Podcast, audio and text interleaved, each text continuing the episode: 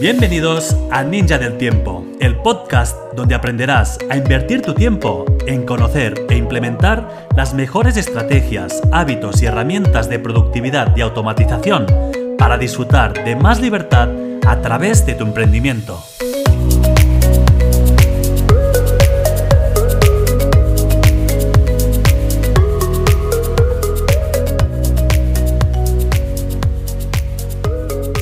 Hola, soy Josep Turón, consultor de emprendedores, y hoy quiero hablarte de distintas formas en las que puedes ahorrar tiempo en Instagram. Pero antes de contarte los seis puntos clave, quiero informarte que como he estado haciendo las últimas semanas, encontrarás un nuevo podcast todos los lunes. En estos momentos estoy preparando dos proyectos muy interesantes para acompañar a muchos emprendedores como tú a vender más en el mundo digital y a implementar hábitos que te permitirán liderar tu tiempo como emprendedor. Por ello, debo priorizar y como no quiero dejar de compartir contenido por aquí, porque sé que a muchos de vosotros y vosotras os está ayudando, seguiré compartiendo mínimo un contenido semanal. Habrá semanas donde vas a encontrar alguno más de extra, así como algunas entrevistas que estoy programando para que todos podamos aprender cómo ahorrar tiempo gracias a su conocimiento. Bien, y ahora sí, pasamos al tema de hoy. ¿Cómo ahorrar tiempo en Instagram? Este tema estará repartido en dos episodios diferentes. En el de hoy me voy a enfocar en cómo puedes ahorrar tiempo como creador de contenido y en el siguiente cómo puedes ahorrar tiempo como consumidor. Así que empezamos con los seis puntos que debes tener presentes al crear tu contenido en Instagram. Punto número uno. Instagram no es tu negocio.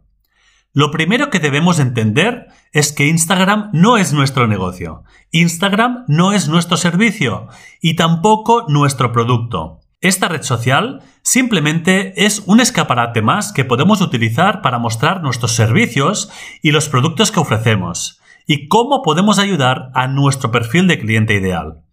Por eso es muy importante que organices correctamente el tiempo que vas a dedicar a la plataforma y que lo hagas con una estrategia detrás.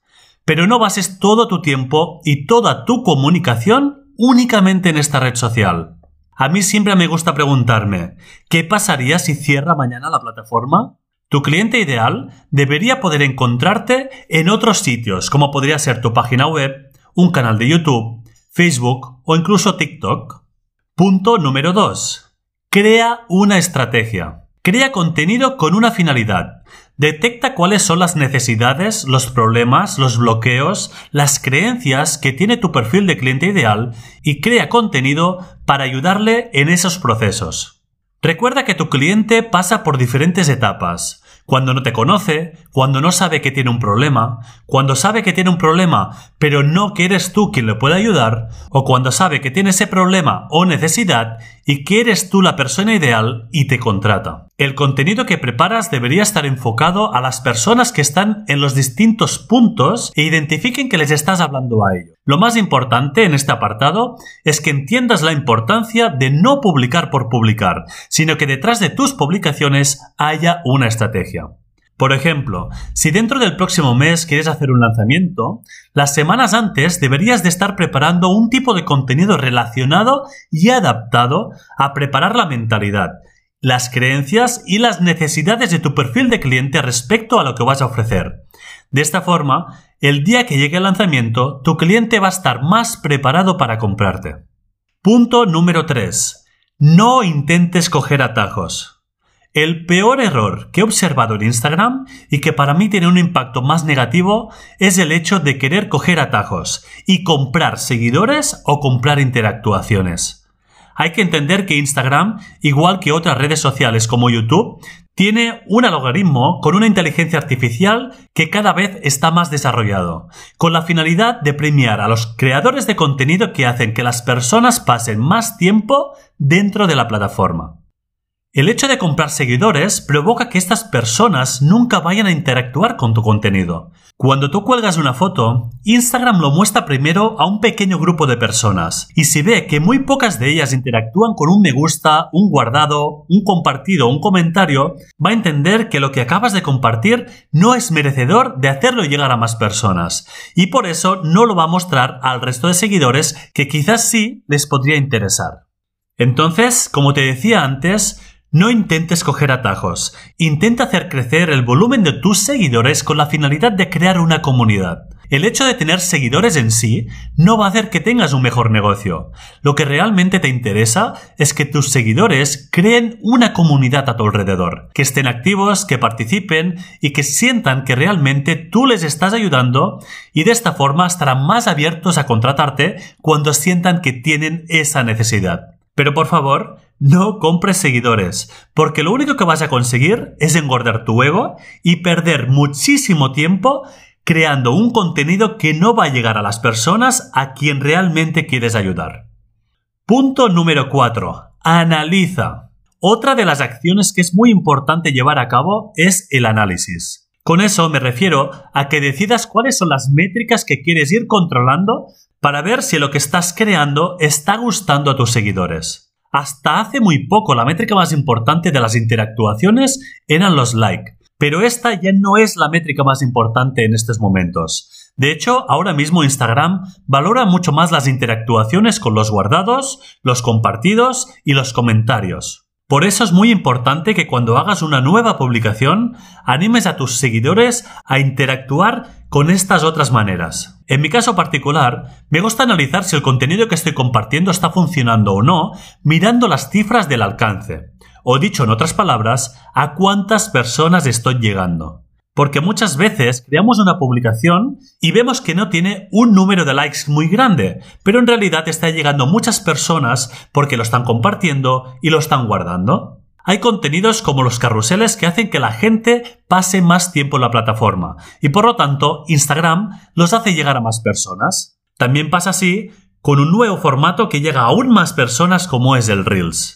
Así pues, no te quedes únicamente con la cifra de los likes, que nuevamente está centrada en tu ego, sino que ve a buscar las métricas que realmente te permitan ver si estás creciendo o no. Cuando analices estas métricas, busca cuáles son las publicaciones que has creado que tienen un mayor alcance.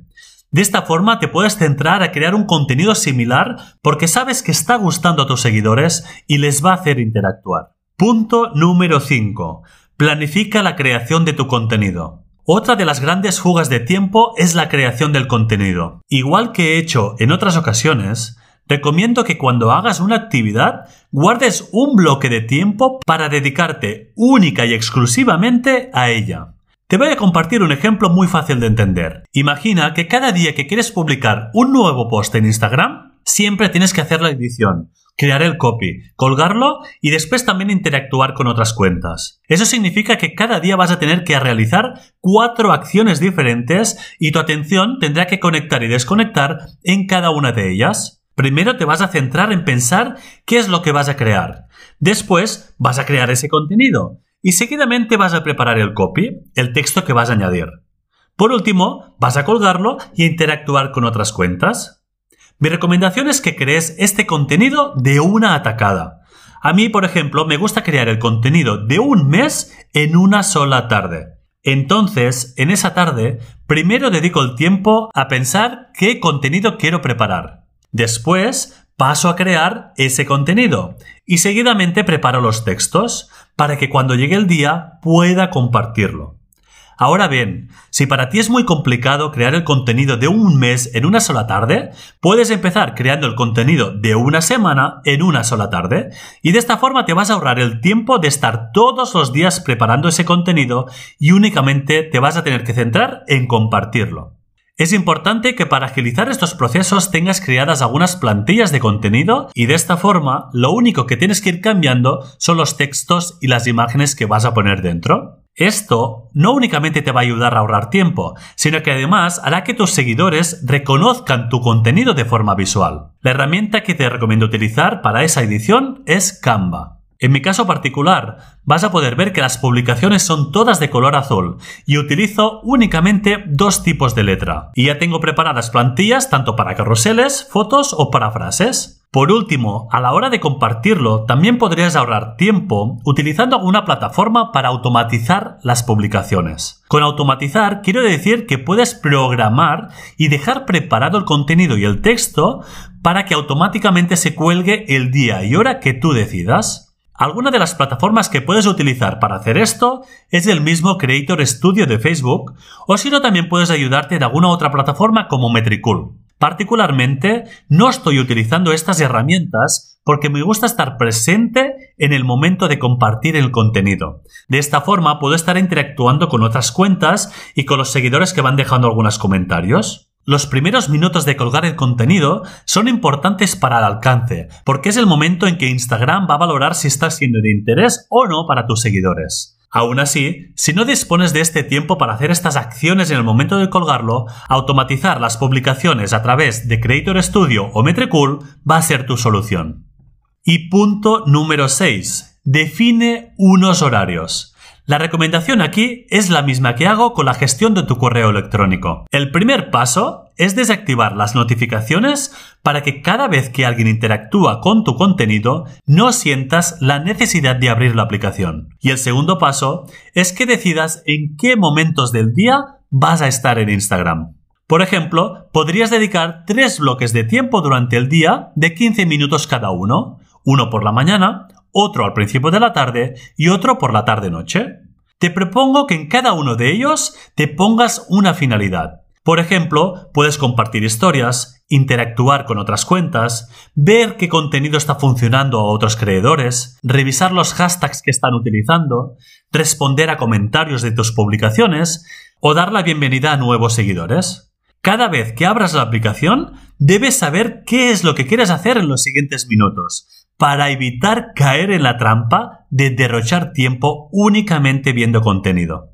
Espero que estos seis puntos te ayuden y te inspiren para ahorrar tiempo cuando utilices Instagram. Seguro que hay muchos más. Si tú conoces alguno de ellos, te animo a que lo compartas en los comentarios si me estás escuchando en la plataforma iBox. Y si no, puedes escribirme un correo electrónico en josepturon.ninjadeltiempo.com. Y recuerda también que toda esta información es extrapolable a todas las otras redes sociales.